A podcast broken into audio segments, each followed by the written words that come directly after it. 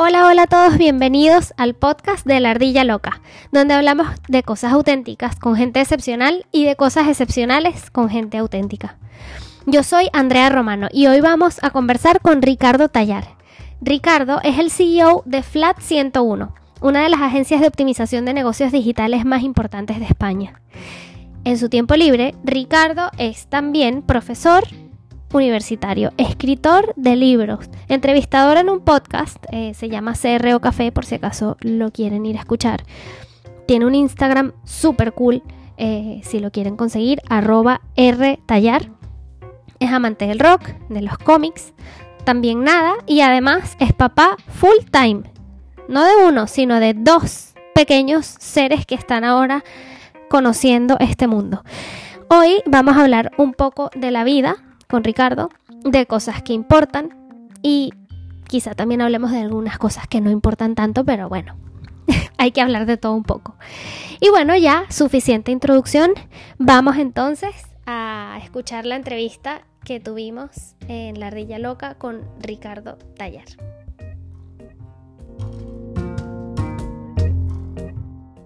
Bueno, Ricardo, ya estamos grabando. Eh, probablemente yo ya grabé una intro que tú no vas a escuchar todavía, así que no te, no te voy a presentar. Eh, pero sí le voy a explicar a todo el mundo que esté escuchando este podcast que estamos teniendo un día bastante heavy y estamos aquí sacando energía de, de los huesos para, para, tener esta entrevista. Eh, así que bueno, vamos a respirar profundo un poco porque después de esto igual tenemos que seguir trabajando. Y vamos a comenzar. Ricardo, te había avisado que eh, me tenías que contar una historia. No sé si pudiste escuchar ese voice note que te mandé. Sí, lo escuché, lo escuché. Vale, pues entonces quiero que inicies la entrevista contándome una historia de tu vida donde metas una mentira y al final, antes de terminar eh, nuestra entrevista, me cuentes cuál era la mentira que me, que me diste en, ahora al principio. Así que te dejo que cuentes esa historia. Bueno, eh, desde que he escuchado tu nota de voz he estado pensando a ver qué historia contaba que se pudiera contar. Eh, pues bueno, voy a contar una historia eh, que me pasó cuando tenía, creo que 19 años. Entonces, bueno, yo eh, con 19 años hice, fui al, al vigésimo quinto Festival de Glastonbury en Inglaterra. Entonces, bueno, la gente que nos escuche, que le guste la música, pues bueno, es un festival que lleva muchísimos años haciéndose. Eh, la edición número 25 fue a finales de los 90, o sea, te hablo ya de, de hace un tiempito. Eh, y yo tenía 19 años. Entonces yo eh, le conté a un amigo mío que por qué no íbamos a este festival tan guay en Inglaterra. Y mi amigo eh, me dijo, bueno, pero ¿para qué vamos a ir a este festival? Y, y, y, mi amigo se dedicaba a vender ropa en puestos ambulantes, los típicos puestos en los que compras pues eh, camisetas de tipo indio, eh, ropa, incienso, ese tipo Super de cosas. Pues él se ganaba la vida, sí, él se ganaba la vida con un puesto de estos, yendo por los pueblos y por las ciudades en los que había fiestas vendiendo estas cosas, ¿no? Entonces yo le dije, tengo una idea, vámonos a Inglaterra, vamos al festival, sin entradas ni nada, que no teníamos entradas, al llegar allí nos compramos una entrada eh, y recuperaremos todo el dinero porque tú te vas a llevar la furgoneta llena a reventar de cosas y las vamos a vender en el festival como si no hubiera un mañana porque vamos a ser súper competitivos en precio, ¿vale? Entonces, total que me compró, estaba tan loco como yo, me compró la idea y entonces nos fuimos en una furgoneta de los años 60 desde Aragón, eh, de España, hasta Glastonbury en Inglaterra. Entonces fue un viaje de unas 36 horas de duración, ¿vale? Porque al final eso es eh, recorrer toda Francia y en el puerto de Cherbourg eh, llegar hasta Southampton y de Southampton llegar a, llegar a Glastonbury, ¿vale? Que es donde está Stonehenge, es donde está cerca ajá. esto, ¿vale? Que Stonehenge es, es, una caca, yo fui y bueno, sí, pero ajá. Bueno. entonces, entonces, bueno, recorremos toda Francia y llega un momento en el que tenemos que pasar de Francia a Inglaterra. Y en el momento de pasar de Francia estamos haciendo la cola para coger el ferry y vamos con una furgoneta destartaladísima, dos tipos con una pinta, bueno, pues con el pelo largo, eh, con pendientes, con tatuajes, con una furgoneta llena a reventar de camisetas, camisas, pantalones, incienso, bueno, de todo, y nos llaman a la puerta los gendarmes franceses, ¿no? Los, los gendarmes franceses. Y dicen, bueno, ¿dónde van ustedes? No, vamos a Inglaterra, al Festival de Glastonbury. ¿Dónde están las entradas? No había entradas. no había entradas. Eh, no, que vamos sin entrada porque la vamos a comprar allí. Ah, muy bien. ¿Y qué llevan en la furgoneta? No, pues llevamos ropa que queremos vender allí en el festival y tal. Para comprar las entradas. Sí, todo muy hippie, ¿no? Y, y, el tío, un gendarme nos empieza a vacilar y nos dice, vosotros lleváis, aquí lleváis, lleváis droga. Lleváis droga seguro. Y Obvio, claro. Era una furgoneta, dormíamos dentro de la furgoneta, o sea, la furgoneta había cama, había un, había un, un váter químico, o sea, como si fuera una caravana, pero un furgón. Lo que ahora llaman un camper, pero hace muchos, hace, hace bastantes años, ¿no? Menos glamuroso. empezó a abrir los armarios, ya cogía el bote de azúcar y decía, esto es cocaína, y yo, no, no, eso es azúcar. no, no, eso, es azúcar, no vas a encontrar aquí nada de todo esto, ¿no?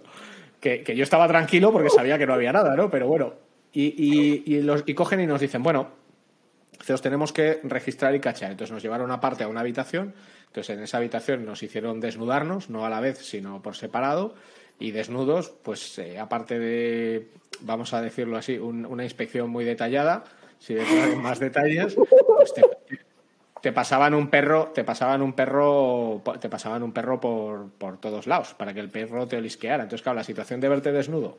Con un, perro, perro por ahí. Con un perro policía pasándote tal, es bastante, bastante surrealista. Y de hecho, yo no, pero mi compañero pues tuvo un serio incidente con, el perro, con la dentadura del perro y con una parte de su anatomía. Entonces, bueno, sí, bueno, y pudimos, una vez superado eso, pues pudimos continuar con nuestro viaje. Efectivamente llegamos al festival, efectivamente conseguimos comprar las entradas a un precio carísimo.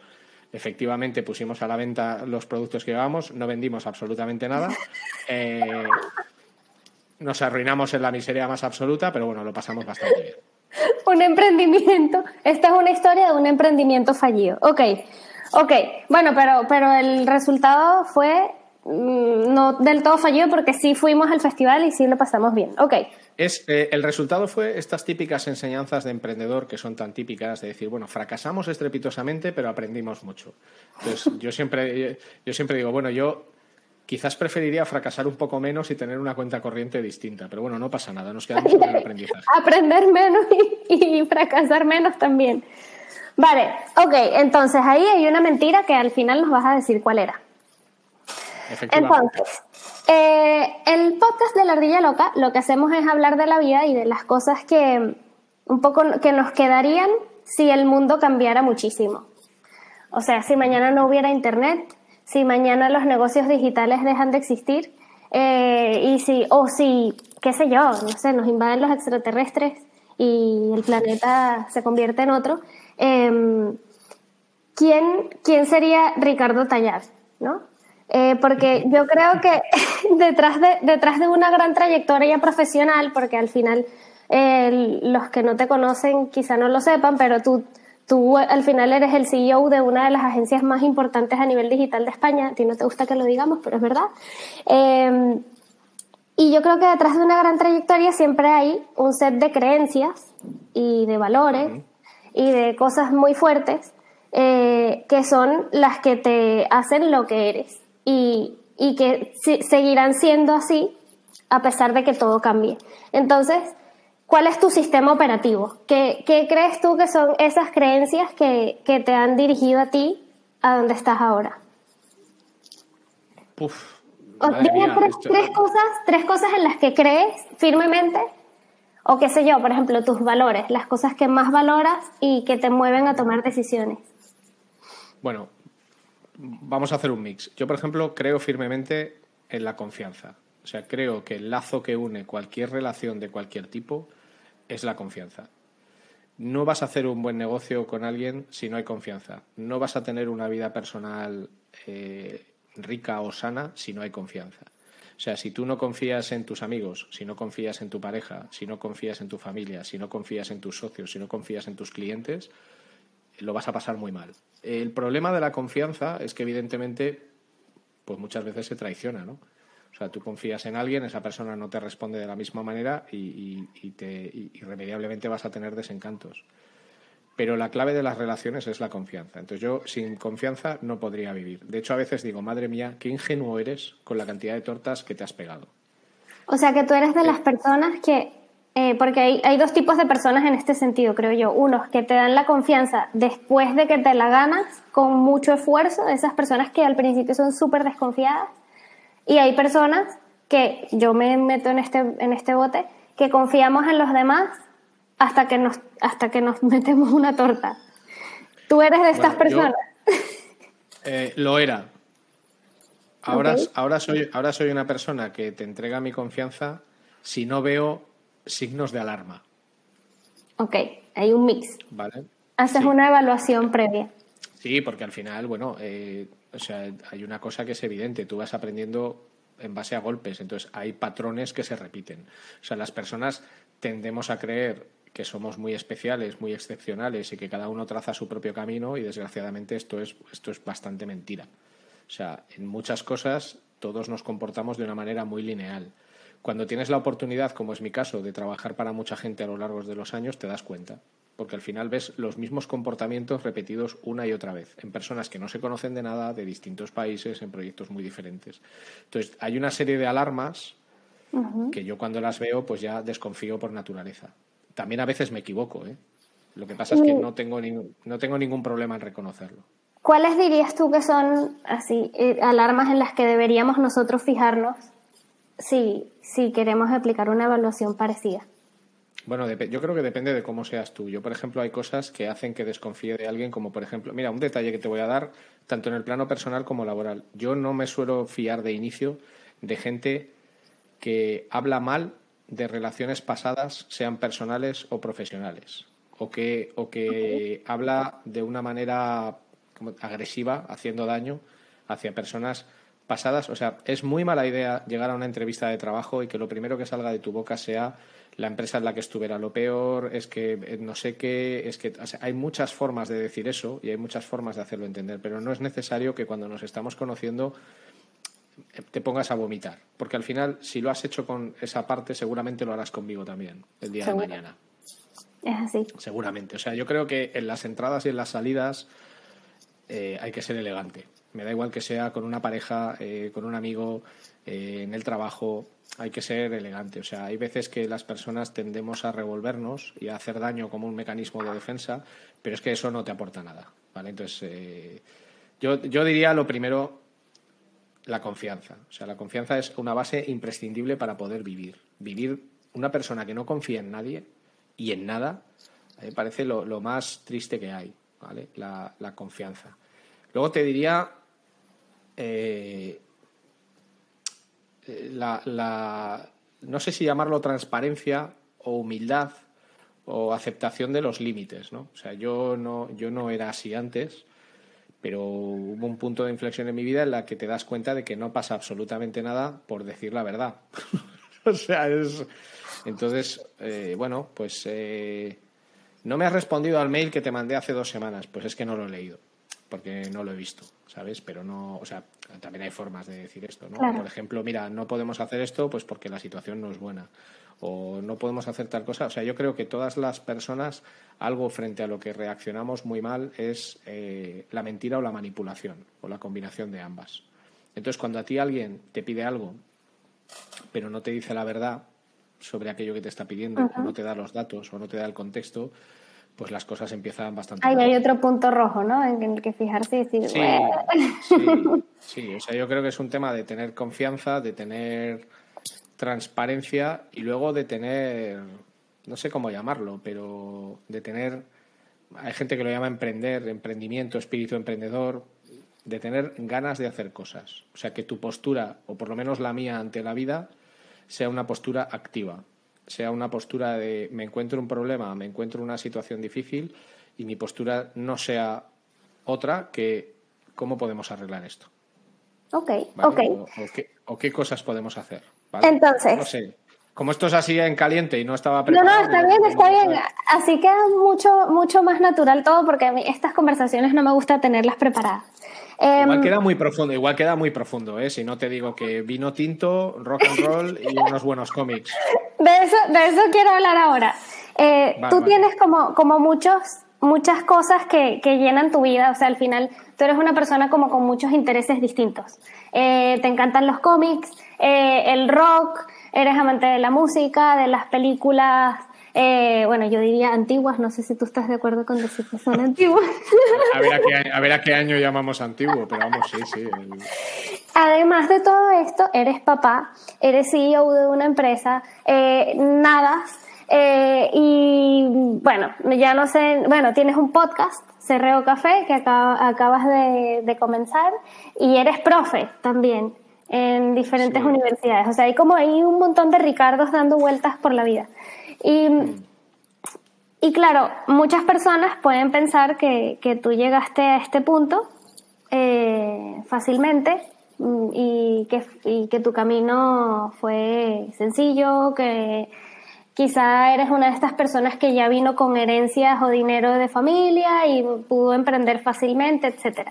Entonces, yo creo que es interesante que cuentes un poquito cuáles son esos momentos que, te han definido eh, es, eh, todos esos que, tú, que tú ahora te puedas desenvolver como persona de una forma tan variada y al mismo tiempo que, que se considere que eres una persona exitosa. ¿Fue fácil?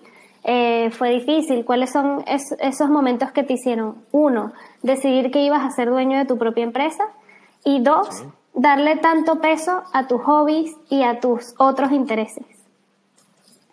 Bueno, a mis hobbies y a mis otros intereses les doy mucho menos peso del que me gustaría, ¿eh? también te lo digo. Mm, en otros momentos de mi vida he podido hacerlo más, ahora simplemente menos, ¿no? porque al final el día tiene 24 horas y cuando quieres hacer muchas cosas las, no hay muchas posibilidades, las matemáticas no engañan. O dedicas muy poco tiempo a cada una de esas cosas, o si dedicas mucho tiempo a una, a las demás les dedicas muy poco. El tema de montar la empresa, o sea, yo siempre, yo siempre cuento esto y me parece importante. Yo cuando hay gente, yo a veces ahora oigo a muchos chavales, no, yo quiero ser emprendedor, yo quiero tener mi empresa, eh, tal. Yo nunca pensé que fuera a tener una empresa, ni a, ni a ser emprendedor, ni nada de esto. ¿eh?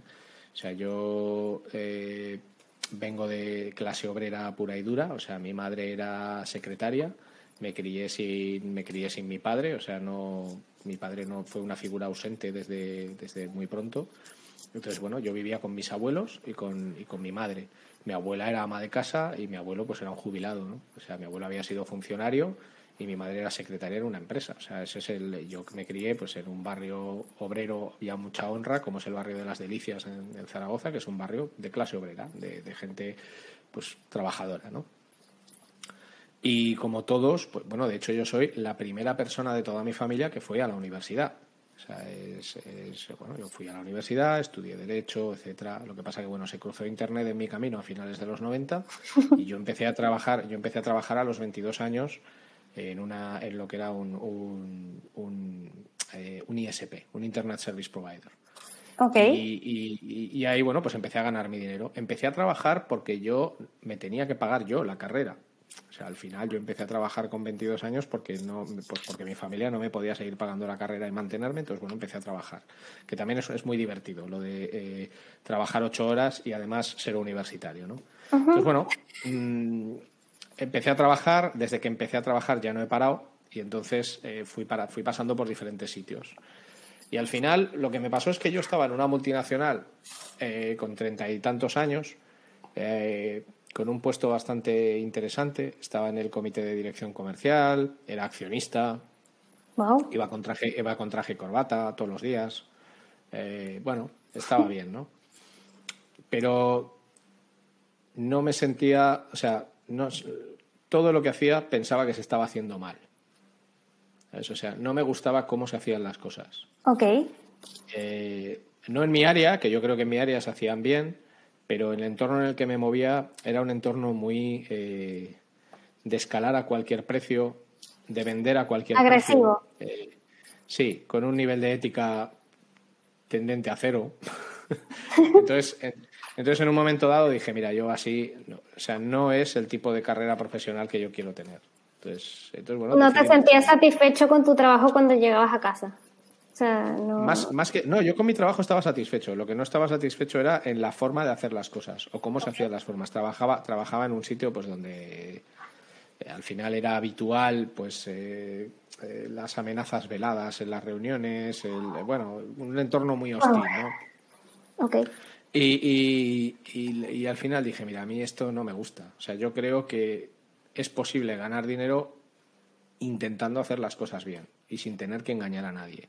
Entonces, bueno, yo me, yo me fui. Me fui a otro sitio donde yo confié y me salió el tiro por la culata porque a los seis meses pues me marché del otro sitio al que me fui, pues porque me prometieron una cosa que no se cumplió y al final eso es lo que resquebraja la confianza, la promesa incumplida, ¿no? Eh, entonces, bueno, me fui.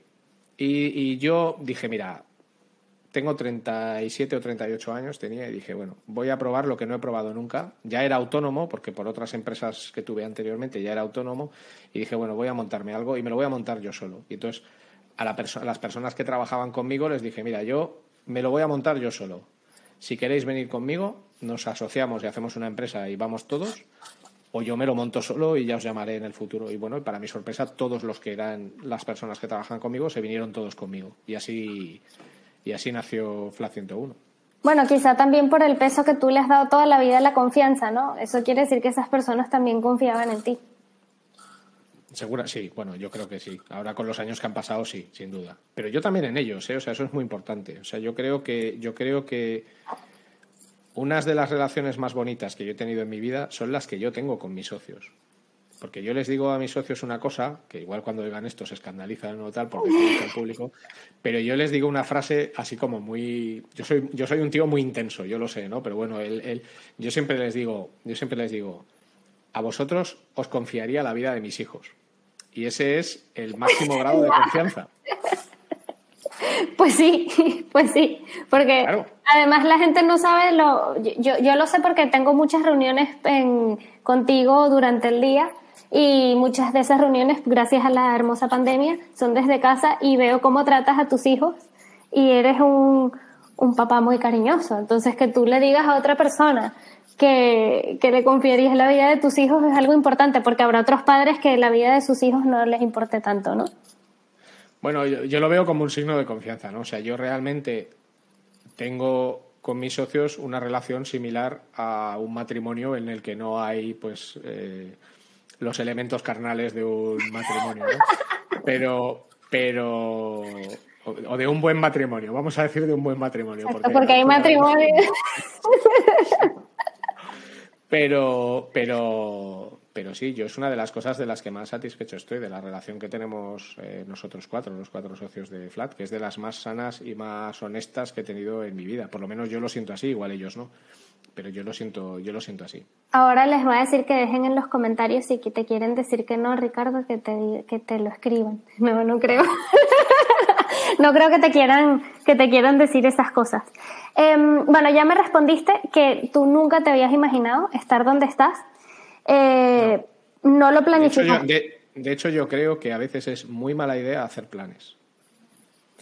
Los planes, los planes son una forma de limitarnos a nosotros mismos porque tú estás proyectando tu yo a dentro de cinco años y en realidad ni tú ni yo tenemos ni pajolera idea de lo que va a pasar dentro de cinco años. Pero si tienes un plan, muchas veces eres esclavo del plan. Entonces yo, cuando montamos Flat, yo no tenía ningún plan, ni mis socios tampoco. El único plan era hacer las cosas bien.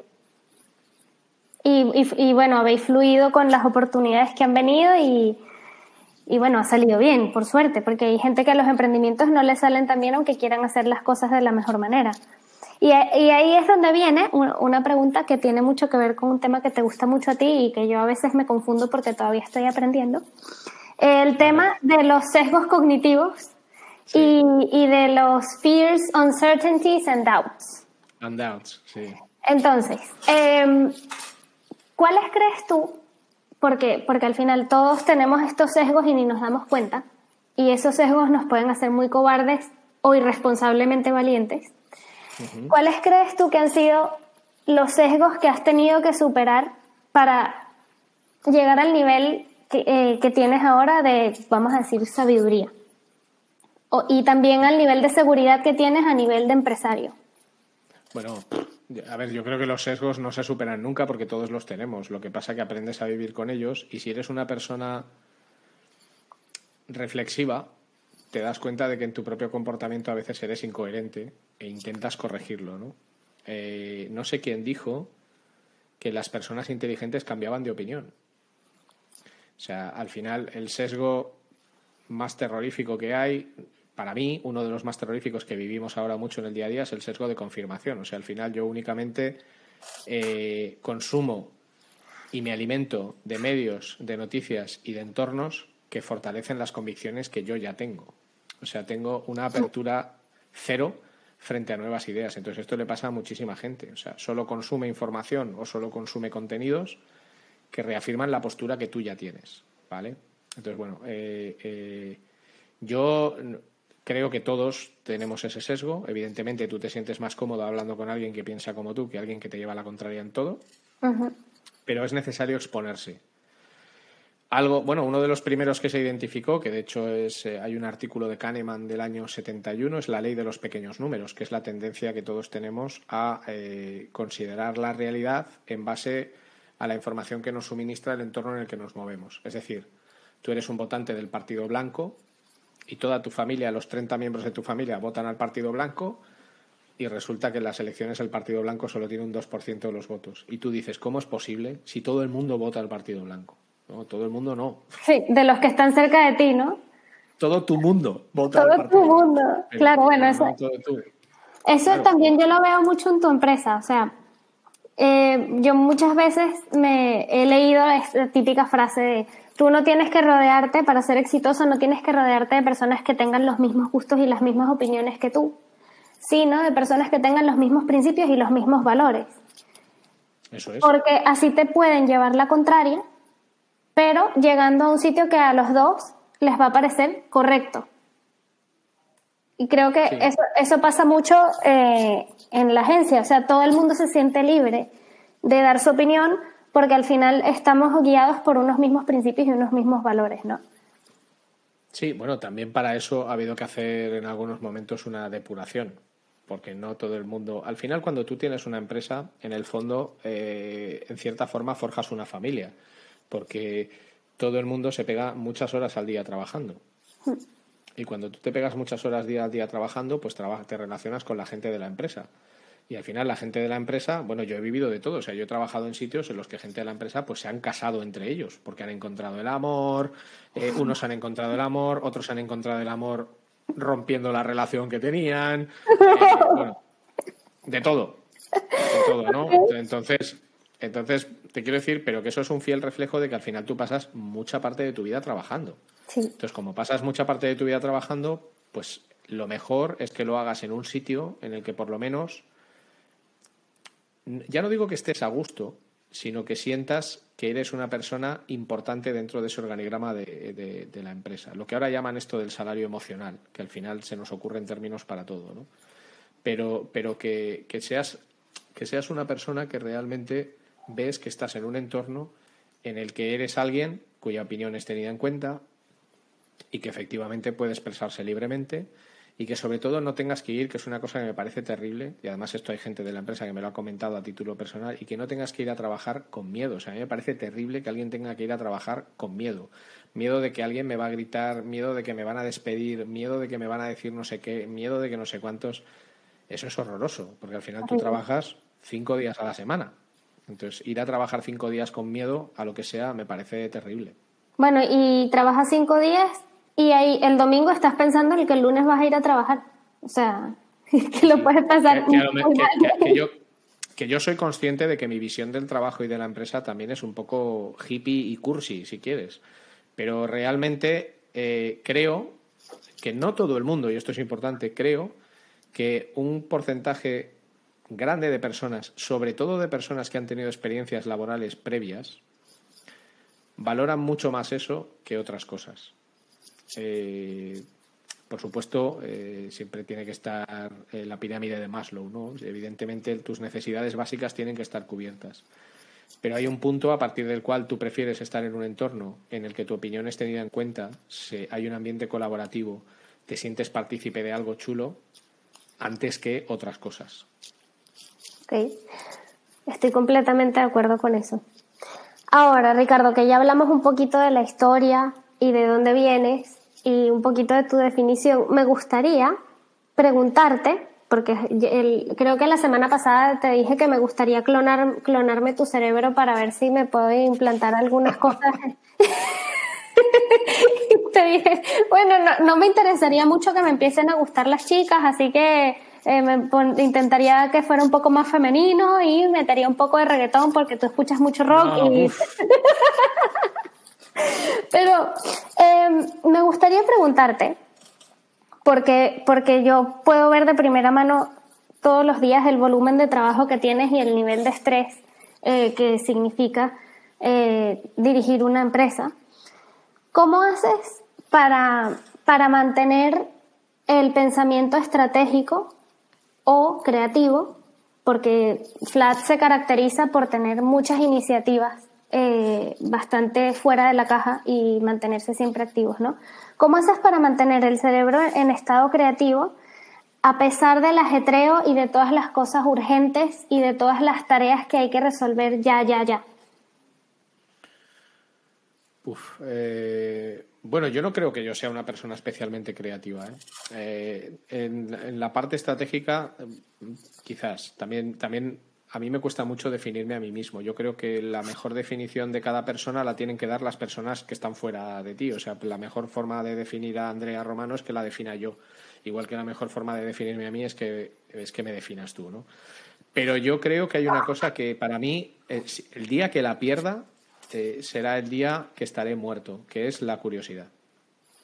O sea, la curiosidad conduce irremediablemente a la creatividad y al aprendizaje.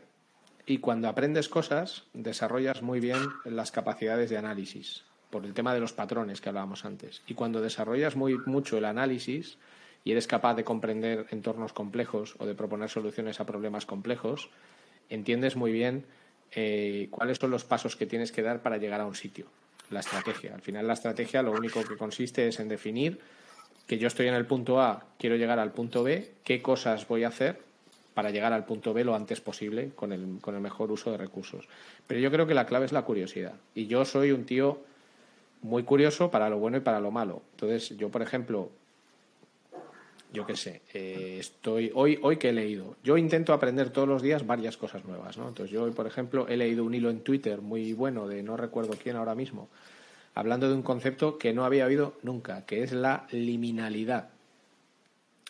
Entonces, bueno, la liminalidad es el espacio en el que, según esta persona, eh, se genera la innovación, la innovación real. ¿no? Era un artículo que básicamente criticaba eh, los procesos de design thinking en los que estamos ahora y, y hablaba de la liminalidad que yo no lo había oído nunca, lo de la liminalidad. Entonces, claro, todos habíamos escuchado subliminal, pero no liminalidad, ¿ok? Claro, yo creo, yo creo que lo que hay que hacer es mantener la curiosidad a, tope. por ejemplo, tú estás viendo la tele, tú estás viendo The Voice, la serie de Amazon Prime, ¿no? Y tú dices, ahí va, que The Voice eh, es un cómic. Yo no lo conocía antes de la, antes de la serie. The Voice es un cómic. Pues voy a ver de qué va este cómic. Y yo pues fui de qué me lo leí. O sea, te quiero decir, la, la, curiosidad básicamente consiste en el afán de aprender o en el afán de entender. Eh, las independientemente de que parezcan cosas útiles en el momento o no, ¿no? Por lo que me dices. puede ser un cómic. Eh, claro, claro, pero es que el problema de buscarle utilidad directa a todo lo que haces es una vez más lo que tiene que ver con los planes. Eso es limitante, porque al final tú, tú estás enfocando la curiosidad única y exclusivamente a resolver un problema puntual de hoy. Entonces tú puedes aprender algo que a lo mejor ahora te parezca que no sirve absolutamente para nada, pero es que a lo mejor dentro de tres años ese algo que aprendiste literalmente te salva la vida. Y puede estar en un cómic o en un libro de Deepak Chopra o en Twitter o en un libro de negocios o donde sea, incluso en la calle hablando con alguien. Claro, lo que pasa que lo que pasa que, que bueno, yo creo que la curiosidad es muy difícil alimentarla. Yo creo que es una cualidad que o desde niño la tienes y te la fomentan en tu casa o por lo menos no te cortan las alas o es muy difícil que la desarrolles de, de mayor. Es bastante difícil. Bueno, sí, porque eso forma parte también como de la proactividad, ¿no? Y otra pregunta con respecto al, a la hora, Ricardo, y después pasamos al futuro y, ese, y ya cerramos. Con respecto a la hora, eh, al ahora, al momento presente. Eh, Tú podrías decir, porque muchas veces nosotros vivimos la vida como una carrera, ¿no? En plan, cada vez que llegamos al siguiente punto, queremos más y queremos más y queremos más. Em, y hay personas que podrían pensar que tú estás en el punto perfecto y que tu vida debe ser perfecta y que no hay necesidades y que, y que ya no estás buscando nada más. Eh, tú cuando, cuando llegas a estos momentos de reflexión, sientes que todavía tienes muchas cosas sin hacer, sientes que todavía hay necesidades sin cubrir, o si es verdad esto de que, bueno, ya, todo está bien, todo está perfecto. A ver, yo creo que una de las cosas más perniciosas para cualquier persona es la perfección, porque la perfección no existe. Entonces, el vivir obsesionado con la búsqueda de la perfección es tal. Yo, vamos, a mí me falta tiempo. O sea, yo además, cuanto, cuantos más años cumplo, lógicamente más cerca veo la muerte. Cuanto más cerca, cuanto más cerca veo la muerte, más atrás miro y digo, madre mía, qué pocas cosas he hecho. Eh, entonces, a mí me falta tiempo para todo. O sea, o sea, yo, por ejemplo, tengo, tengo grandes debes en mi vida que no sé si podré completar algún día. Por ejemplo, soy un nefasto guitarrista, algún día espero aprender a tocar mejor eh, y muchas más cosas, ¿no? Entonces, eh, eh, yo creo que la búsqueda de la perfección es una cosa bastante, en general, bastante mala. Eh, porque luego cuando consigues ese algo perfecto, ese algo perfecto no dura siempre. Entonces tú te has estado esforzando años y años y años en lograr una meta, la consigues y luego viene un periodo muy difícil que gestionar, que es cuando eso desaparece, que por ejemplo es lo que le pasa mucho a los deportistas de élite. O sea, están años y años y años trabajando para alcanzar una meta, la logran pero luego resulta que con 35 años o con 30 se enfrentan a una vida totalmente distinta y muchos sufren y lo pasan mal porque ese periodo de adaptación es complicado. Eh, yo, vamos, tengo una lista de cosas para hacer muy larga. Lo que no tengo es tiempo a día de hoy. Bueno, a ver, a ver si podemos conseguir tiempo extra en algún momento que la, que la tecnología nos lo permita. Pero perfecta no es. De hecho, mira, voy a aprovechar, o sea, perfecta no es. De hecho, alguna vez lo he pensado, digo, de esto hay que hablar, porque la gente, claro, te ve. La gente tiene la imagen que tú transmites de ti muchas veces en las redes sociales, ¿no? Entonces, cuando ves el Instagram, el Instagram del CEO Perico, el de los palotes, que coge el tren, que se va a un hotel, que le hace una foto al. Todo perfecto. dice, jo, este tío vive de puta madre, ¿no? O sea, es, es, es, una maravilla, ¿no? Luego resulta que cuando tú, que, que eso son cosas que hago yo, resulta que cuando tú llegas al hotel porque se ha acabado la reunión o se ha acabado la cena de negocios con fulanito, menganito o zutanito, pues estás absolutamente solo. Entonces, la soledad de hotel es una cosa que poca gente conoce, porque la mayoría de la gente cuando viaja lo hace por turismo. Pero la soledad de hotel es, es jodida, ¿eh? Yo le oí una vez, no recuerdo a qué cantante, hablar de esto y decía, hostias, es que es lo mismo que me pasa a mí. O que llegas, das clase en un sitio te decías tú antes de dar clase, das clase en una escuela de negocios en una ciudad, sales de dar clase a las 9 de la noche y no tienes nada que hacer, porque no conoces a nadie, nadie, no hay nadie que te ofrezca nada, o sea, nadie te dice te vienes a tomar algo tal, y vas por ahí tú solo, haciendo lo que para mí es una de las cosas que más sensación de soledad me da, que es comer o cenar solo, no en mi casa, o sea, comer, o cenar solo fuera en un restaurante. Sí, y luego llegas a tu hotel y estás ahí solo, ¿no? Que aprovechas para, para, hacer esto, ¿no? Para ver Netflix. No para ver algo en Netflix, sino para ver Netflix, a ver qué es lo que hay en Netflix y luego te duermes, ¿no? Porque Sin haber visto nada. Tiene muy poco, tiene cero glamour, te lo aseguro. Ya, sí, que en, que en la foto se ve todo perfecto, pero luego hay estas cosas. Lo que pasa es que tú no haces una story de madre mía, qué, aburrimiento, nadie quiere quedar conmigo, qué rollo. No, estás ahí solo, muerto de asco, mirando la playa y le haces una foto a la playa en plan, jo, qué bonita la playa. Pero. oh, mira qué bonito este plato que me estoy comiendo solo aquí en este restaurante. Eso es, eso es. Que estar solo está muy bien también, ¿eh? pero bueno, todo tiene sus momentos. Vale, y eh, Ricardo, eh, tú que tienes una hija pequeña, ¿Cómo piensas que será el futuro a nivel de mujeres, hombres, los, roles de género, etcétera? Pues hombre, espero que sea mejor eh, de lo que es ahora y sobre todo de lo que ha sido, ¿no? O sea, yo, vamos, creo que en el día a día eh, yo tengo dos hijos, uno es un chico y otro es una chica, y vamos, mis hijos eh, tienen en su casa exactamente el mismo trato y la misma información, sean del tipo que sean. Y no, y no hay y no hay ningún límite, ¿no? Eh, pero bueno, yo ojalá, ojalá, vamos, nosotros lo promovemos, ya lo sabes, o sea, nosotros al final somos una empresa, eh, incluso en el podcast, somos un podcast inclusivo a todos los niveles, es decir, una de las políticas del podcast que hago yo es que eh, haya la mitad de hombres y la mitad de mujeres participando, ¿no? Hay gente que te dice esto no es necesario, ¿vale? Porque la igualdad real eh, no debería depender del género, etcétera, etcétera. Y aunque en realidad es cierto, o sea, en realidad deberían, el acceso a los, a los sitios debería de ser por meritocracia, sí. que es verdad que las mujeres históricamente pues habéis tenido unos condicionantes de bloqueo grandes.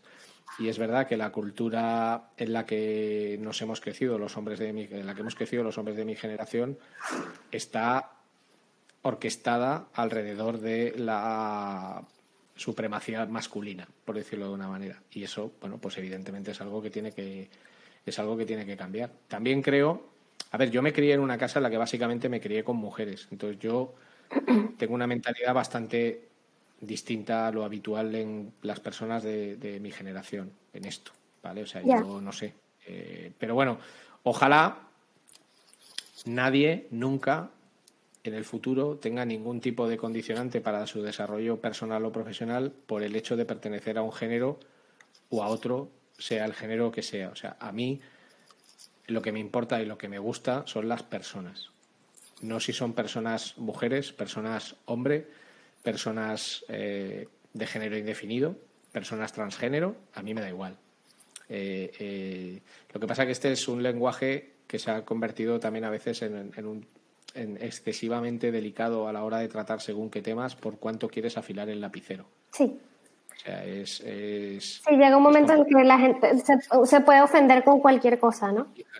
Un mundo en el que si ella quiere ser piloto de carreras porque ella quiere ser piloto de carreras, pueda serlo. Y si ella quiere ser eh, no me gusta la expresión ama de casa, ¿no? Y si, y si ella quiere ser eh, alguien que decide quedarse en casa a ocuparse y a trabajar únicamente en, las tareas de casa, que son de lo más jodido que hay, lo que pasa que quien no las ha hecho no lo puede valorar, pues me parecerá fantástico también, siempre y cuando sea su decisión y no la decisión que otras personas han tomado por ella. Y si su decisión es esa, yo la respeto y la aplaudo y me parece maravilloso y fantástico. Pues yo espero que sea así también. Y eh, bueno, Ricardo, eh, para cerrar, recuérdate que nos tienes que decir la mentira, la mentira que nos contaste al principio, y me gustaría eh, que un poco que nos recomendaras una canción que estés escuchando últimamente que te guste mucho y algún libro que pienses que puede ser útil para la vida. Eh, no he escuchado lo que me has dicho, es que he tenido un problema con el audio, no he escuchado lo que me has dicho antes de la canción. Una canción. La, canción y el libro. Sí, una canción que estés escuchando últimamente que te encante, cualquiera, y un libro que pienses que puede ser útil para la vida independientemente del tema o lo que sea. Sí, pero es que una canción solo, eso es... La última que escuchaste en Spotify. No, la última no. Eh, te lo voy a decir, voy a mirar, eh, voy a mirar Spotify directamente, te, te lo voy a decir. Eh... es que una solo, es que es muy poco, una. Decirle eso a Ricardo, bueno, dime tres. bueno, yo por ejemplo, eh, vale, te voy a decir tres cosas totalmente, no te voy a decir canciones, te voy a decir artistas, ¿vale? Para, para, para escuchar que sean interesantes, ¿no? Por ejemplo... Si quieres escuchar algo de que sea energía rabiosa, eh, juvenil y un rollo así punk rock interesante, pues lo mejor que puedes hacer es escuchar a The Baboon Show o Thunder Mother, por ejemplo. Ok, estoy apuntando.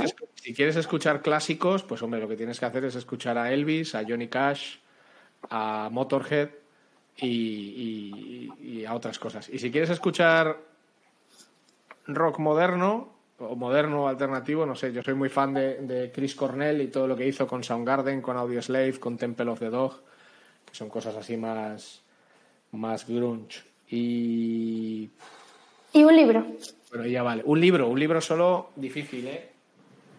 Un libro que no sea el tuyo. Ah, no, no dije. Ricardo también escribe libros. ¿Qué vamos a hacer, gente? Ricardo hace de todo. Tenemos que, que drogarlo o algo para que pare. hay, hay un libro que está muy bien, o sea, yo cada día recomiendo un libro distinto porque depende un poco del estado de ánimo en el que estés, ¿no? Hay un libro que está muy bien que escribió eh, John Maeda que se llama Las leyes de la simplicidad.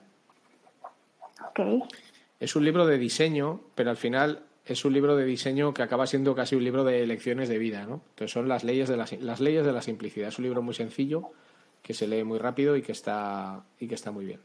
Ok, ¿y la mentira que habías puesto en tu historia, cuál es? La mentira es que mi compañero no tuvo ningún incidente con el perro de ningún tipo. O sea, toda la historia es verdad, salvo el, salvo el incidente con el perro. No hubo incidente. Sí que hubo... Eh, hubo cateo. Sí, sí que hubo y hubo pasada de perro, pero no hubo incidente. Yo pensaba que la mentira iba a ser que, que, os habían desnudado separados. Pensé que os iba a tocar desnudaros juntos y era como. No, no, no. No, no, eso fue cierto. Lo que no fue cierto fue. Lo que no es cierto es el incidente con el perro, pero todo lo demás es rigurosamente cierto. Bueno, Ricardo, pues mira, de esta entrevista me llevo muchas cosas. Me encanta el concepto de la soledad del hotel. nunca, nunca había escuchado esto, pero creo que la soledad del hotel también puede ser útil para reflexionar un montón, aunque puede ser ah, que estés muy cansado. El problema es cuando tú la soledad del hotel la vives 100 o 120 días al año. Ok, claro, es otra cosa. Si es algo excepcional, dices, oh, qué bien, estoy solo, no hay niños, no sé qué. Claro, es que para mucha gente, para mucha gente en realidad un viaje de trabajo, si no es algo habitual en su trabajo, un viaje de trabajo, no te digo que sean unas vacaciones, pero son un momento de paz absoluta. Sobre todo si eres, yo qué sé, si eres un padre de seis hijos menores de 10 años, que te manden dos días a Madrid o a Barcelona a trabajar, es una bendición divina. Vas a estar tranquilo y tal. El problema es cuando forma, cuando es parte de tu rutina. Bueno, pues nada, Ricardo, yo, yo creo que la conversación estuvo muy interesante. Nos llevamos el tema de la confianza, nos llevamos el, el tema de la soledad del hotel, nos llevamos un poco el dejarse llevar y hacer menos planes. Y no sé si quieres despedirte tú del público de la Ardilla Loca diciéndoles algo más. Yo, mira, voy a, voy a acabar con algo así polémico, ¿no? Voy a acabar con algo, volviendo a los temas de género. O sea, yo, tú muchas veces, igual que con los sesgos cognitivos, crees que no tienes comportamientos que realmente sí que tienes. Entonces, yo vi un documental, que no recuerdo su nombre, que trata del machismo en los hombres. O sea, es decir, cómo los hombres, a su vez, estamos hiper mega presionados y condicionados por la expectativa que a veces miembros de nuestras familias tienen respecto a nosotros por el simple hecho de ser hombres. Y, no hace falta ser padre de una niña para darte cuenta de, para darte cuenta de estos, ¿no? Para darte cuenta de esto. Creo que lo verdadera, creo que la ganancia real en la sociedad llegará el día en que todos nos fijemos realmente en las personas, independientemente del género, de la raza o de la condición, eh, porque realmente es irrelevante. Y hay, una, y hay un experimento muy gracioso con esto, que es ¿Cómo serían nuestras conversaciones si tú no supieras cuál es el género o la raza de la persona que tienes delante? O sea, es un ejercicio muy interesante que os invito a hacer. O sea, ¿cómo hablarías tú con alguien si no supieras si es un hombre o una mujer o cuál es su raza o religión? O sea, imagínate que viviéramos en una especie de chat anónimo en el que yo sé que estoy hablando contigo, pero por ejemplo, no te llamas Andrea, porque ya las probabilidades de que seas mujer son muy altas. Ni yo me llamo Ricardo. Yo me llamo elemento A y tú te llamas elemento B. ¿Cómo serían nuestras conversaciones si ya desde el principio no tuviéramos esos roles eh, preasignados? Y el día, que no va a ser pronto, que el trato, el discurso, eh, la forma de hablar, la forma de entendernos, la forma de construir las relaciones sea con esa base, pues definitivamente habremos dejado toda esa cuestión atrás. También creo, yo, vamos, soy español, vivo en España desde que nací y, he estado y he trabajado fuera de España y también creo que en España la situación a veces es mucho mejor de lo que nos creemos cuando nos comparamos con otros países. Creo que tenemos muchas cosas no tan buenas, pero que en otras tenemos cosas muy buenas. Y creo que aquí hemos dado grandes pasos y aún nos queda por dar. Bueno, gente de la ardilla loca, aquí les dejamos esa reflexión. A ver piénsenlo. Yo creo que está súper interesante. Y Ricardo y yo nos vamos a una reunión porque tenemos que seguir trabajando. Efectivamente. Gracias, Ricardo, por la entrevista. Un beso. Seguimos. Gracias a ti. Casey Squirrel. Gracias. Un beso. Adiós. Bye.